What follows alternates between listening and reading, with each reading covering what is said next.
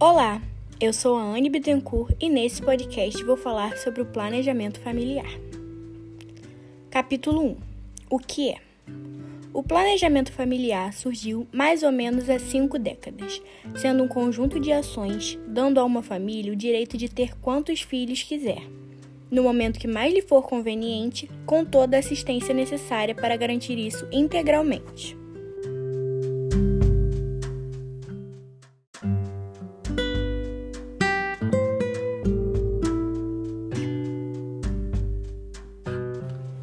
Capítulo 2 O planejamento familiar por lei. A primeira Constituição da Era Vargas, em 1934, foi responsável por inserir o dever do Estado na proteção da família, onde se preocupou em estabelecer o casamento como meio de origem. Com o passar do tempo, veio a Constituição de 1988, que não recebeu o nome de Constituição Cidadã à toa. Tratou de inovar em direitos e garantias fundamentais, além da constitucionalização do direito da família rompendo com a visão de que a família era uma representação do Estado e, assim, descaracterizando a ideia de que o modelo patriarcal era o ideal. Com essa nova visão sobre a família, foi promulgada em 12 de janeiro de 1996 a Lei de número 9263, apelidada de Lei do Planejamento Familiar.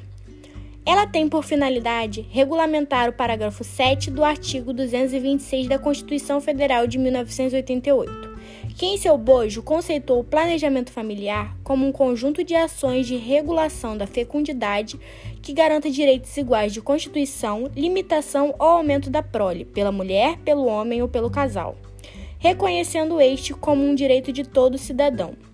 E tem como um de seus objetivos positivar o dever do Estado em promover políticas públicas voltadas a assegurar o exercício do livre planejamento familiar.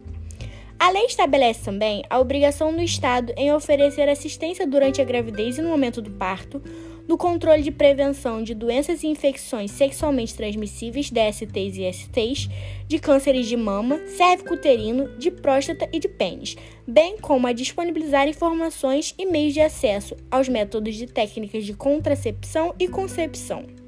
Muito importante também foi o Código Civil de 2002, que rompeu com os conceitos conservadores que imperavam até então, trazendo consigo o reconhecimento da igualdade entre os cônjuges, findando definitivamente com a submissão da mulher ao marido. Passou também a reconhecer expressamente o livre planejamento familiar como um dos princípios basilares do direito da família, para isso, disponibilizou o parágrafo 2 do artigo 1565, anexo C, que nele diz: o planejamento familiar é de livre decisão do casal, competindo ao Estado propiciar recursos educacionais e financeiros para o exercício desse direito, vedado qualquer tipo de coerção por parte das instituições privadas.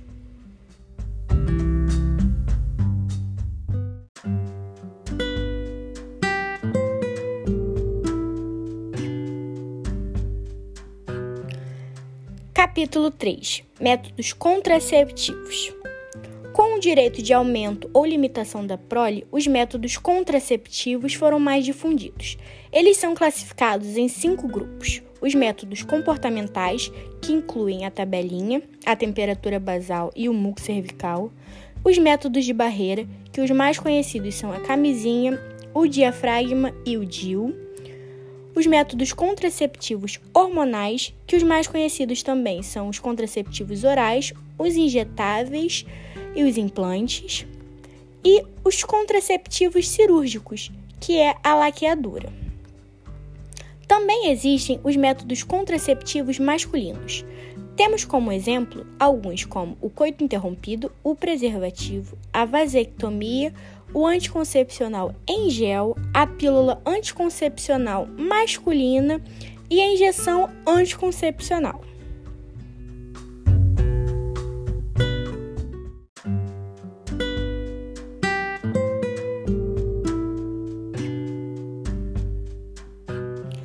Capítulo 4 Pesquisa de opinião feito no grupo 1 de ETEC.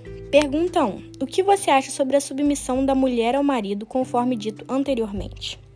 Luciene Branco, de 39 anos, disse: Não concordo que a mulher deve ser submissa ao marido, pois todos temos regras e deveres a cumprir. O homem, na maioria das vezes, se acha no direito de mandar na mulher só por ser o provedor da casa, mas isso não lhe dá o direito de mandar na vida de sua esposa. Eduardo Simas, de 22 anos, respondeu: Não concordo que a mulher, para fazer a laqueadura, precise do consentimento do marido. Afinal, será o seu corpo que irá passar por todas as transformações. Acredito que seja necessário e importante um diálogo entre o casal, porém, ele não deve interferir sobre sua decisão. Pergunta 2. O que você acha sobre a lei só permitir a mulher fazer a laqueadura se tiver no mínimo 25 anos e que mulheres mais jovens também possam fazer o pedido se tiverem pelo menos dois filhos? Letícia Uric, de 19 anos, respondeu: Minha opinião sobre o assunto é que nós mulheres devemos ser livres para fazer nossas escolhas. Se nosso sonho não é ser mãe ou de ter mais de dois filhos, acho que devemos ser respeitadas. De fato, realizar uma cirurgia de laqueadura significa uma preocupação a menos na vida das mulheres. No entanto, somos desestimuladas a realizá-las. Maria Eduarda Queiroz, de 19 anos, disse: Eu acredito que os pensamentos podem mudar ao longo da vida. A lei cita até os 25 anos como idade mínima, porque no meu pensamento as mulheres já têm uma perspectiva de vida, e nisso incluem se querem ou não ter mais filhos eu também vejo que existem mulheres mais novas que já possuem sua prole definida, mas ainda assim eu concordo com a idade mínima, pois é algo que não tem volta depois e tem que ser muito bem pensado antes de ser feito. Pergunta 3. O que você tem a dizer sobre os profissionais de saúde que se recusam a fazer a esterilização na mulher após o parto e ela tendo idade mínima ou a quantidade de filhos exigidos por lei? Aqueles casos em que a mulher pede para ser feito, o médico diz que fez e no final não fez. Assim, a mulher engravida novamente, sem vontade, por uma fraude médica. Leandro Curbal, de 24 anos, disse: Se foi de comum acordo entre o profissional de saúde e o paciente e não foi cumprido, torna-se responsabilidade e falta de ética profissional, um ato totalmente repudiante.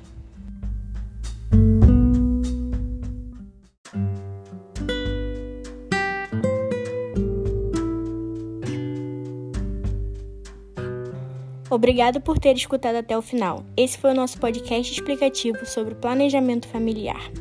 Os colaboradores desse podcast foram Luciene Branco, Eduarda Simas, Letícia Urique, Maria Eduarda Queiroz, Leandro Corbal, Vladimir Pablo e Anne Bittencourt.